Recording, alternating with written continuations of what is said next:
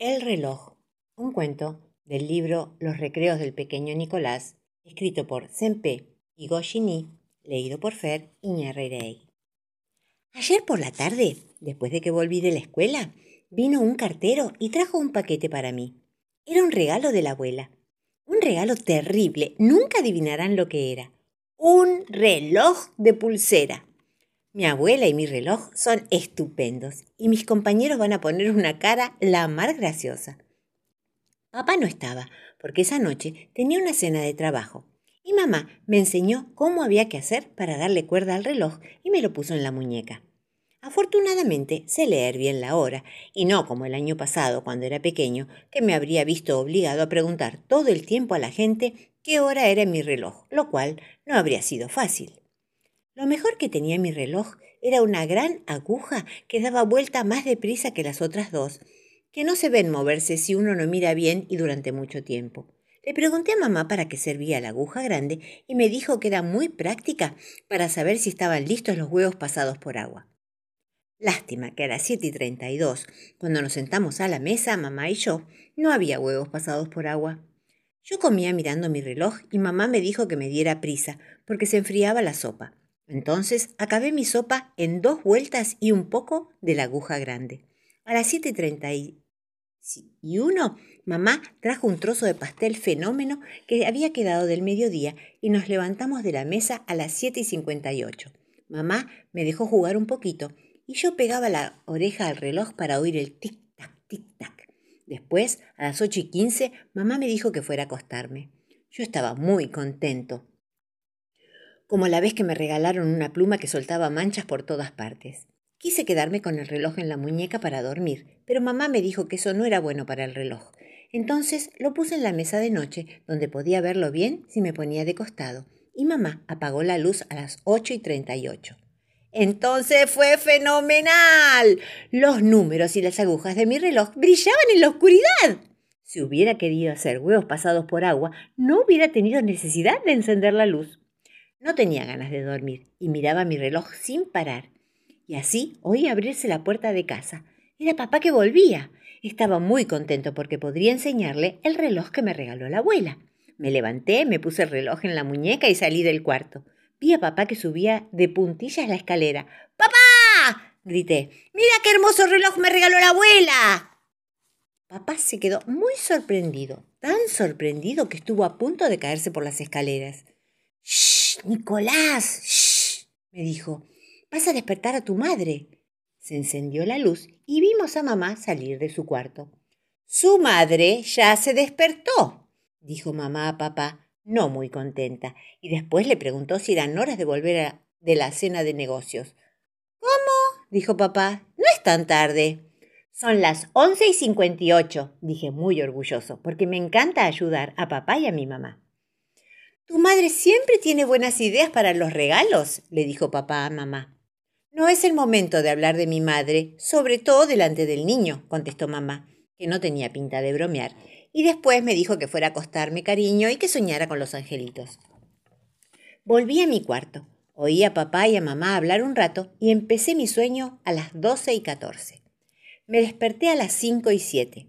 Empezaba a ser de día, y era una lástima porque los números de mi reloj brillaban menos. No tenía prisa para levantarme, porque no había clases, pero me dije que podía ayudar a papá, que siempre se queja de que su jefe se queja de que siempre llega tarde a la oficina. Entonces esperé un poco, y a las cinco y doce fui a la habitación de papá y mamá y grité ¡Papá!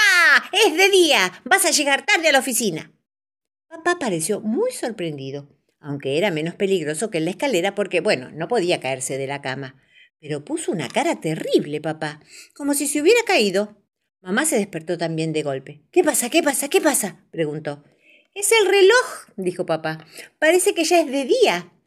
Sí, dije, son las cinco y quince y van a ser y dieciséis.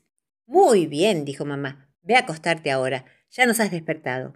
Fui a acostarme, pero tuve que volver tres veces a las cinco y cuarenta y siete, a las seis y dieciocho y a las siete y dos, para que papá y mamá se levantaran por fin. Estábamos sentados para el desayuno y papá le gritó a mamá.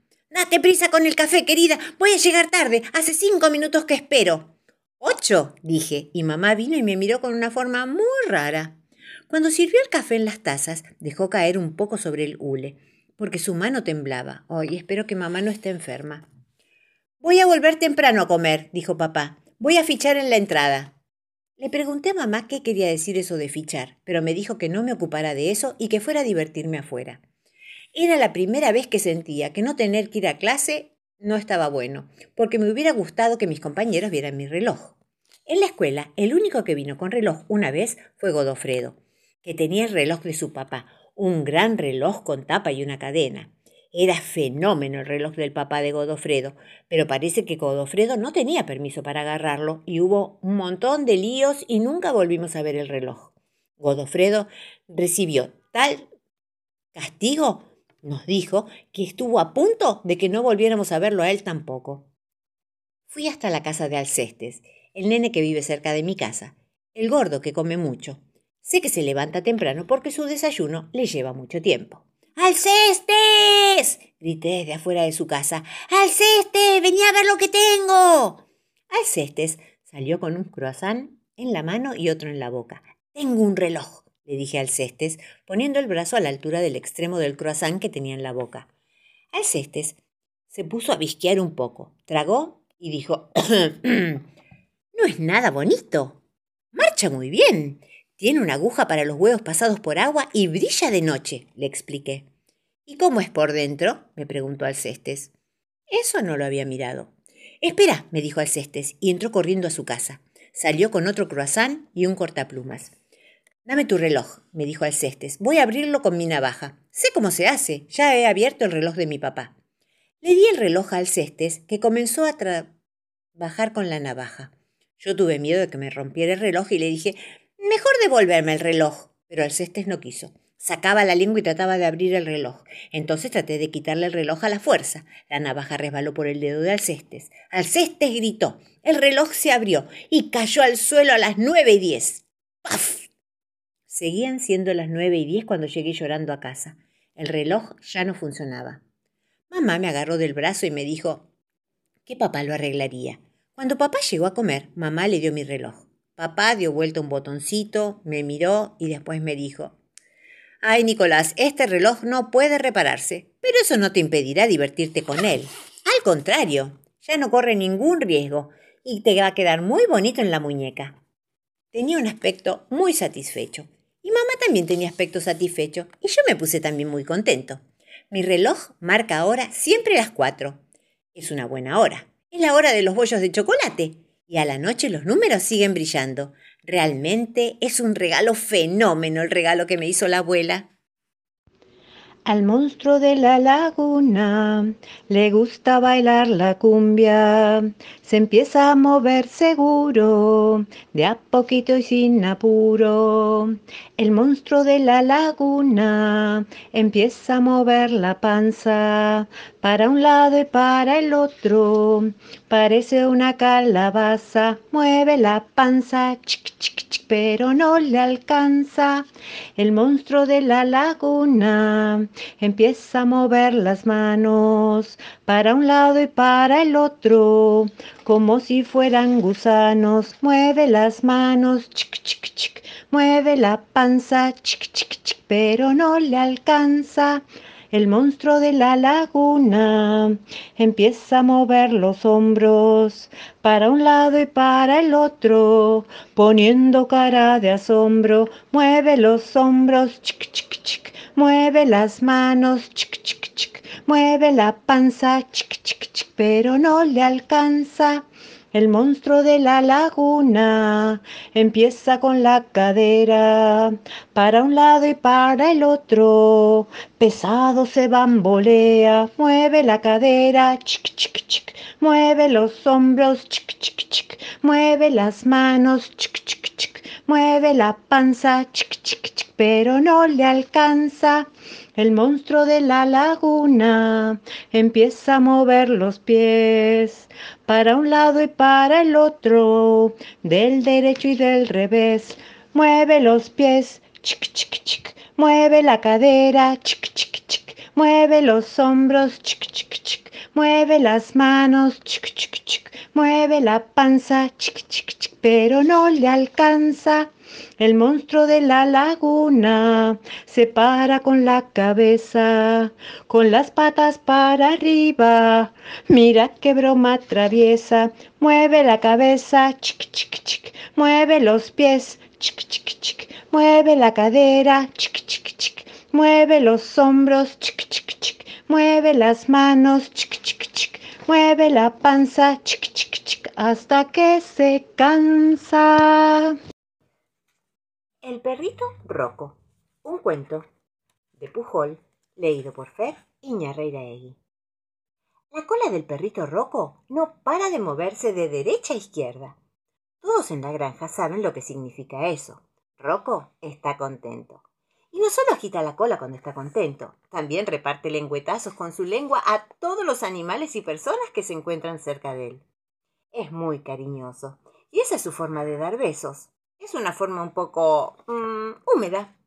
Cuando sea grande, Rojo quiere ser guardián de la granja, como su papá. Para eso, antes debe aprender a ladrar en los momentos adecuados. ¡Wow, wow, wow! Practica. Cada vez lo hace más fuerte. Esta mañana se la agarró con el rastrillo y la pala del granjero.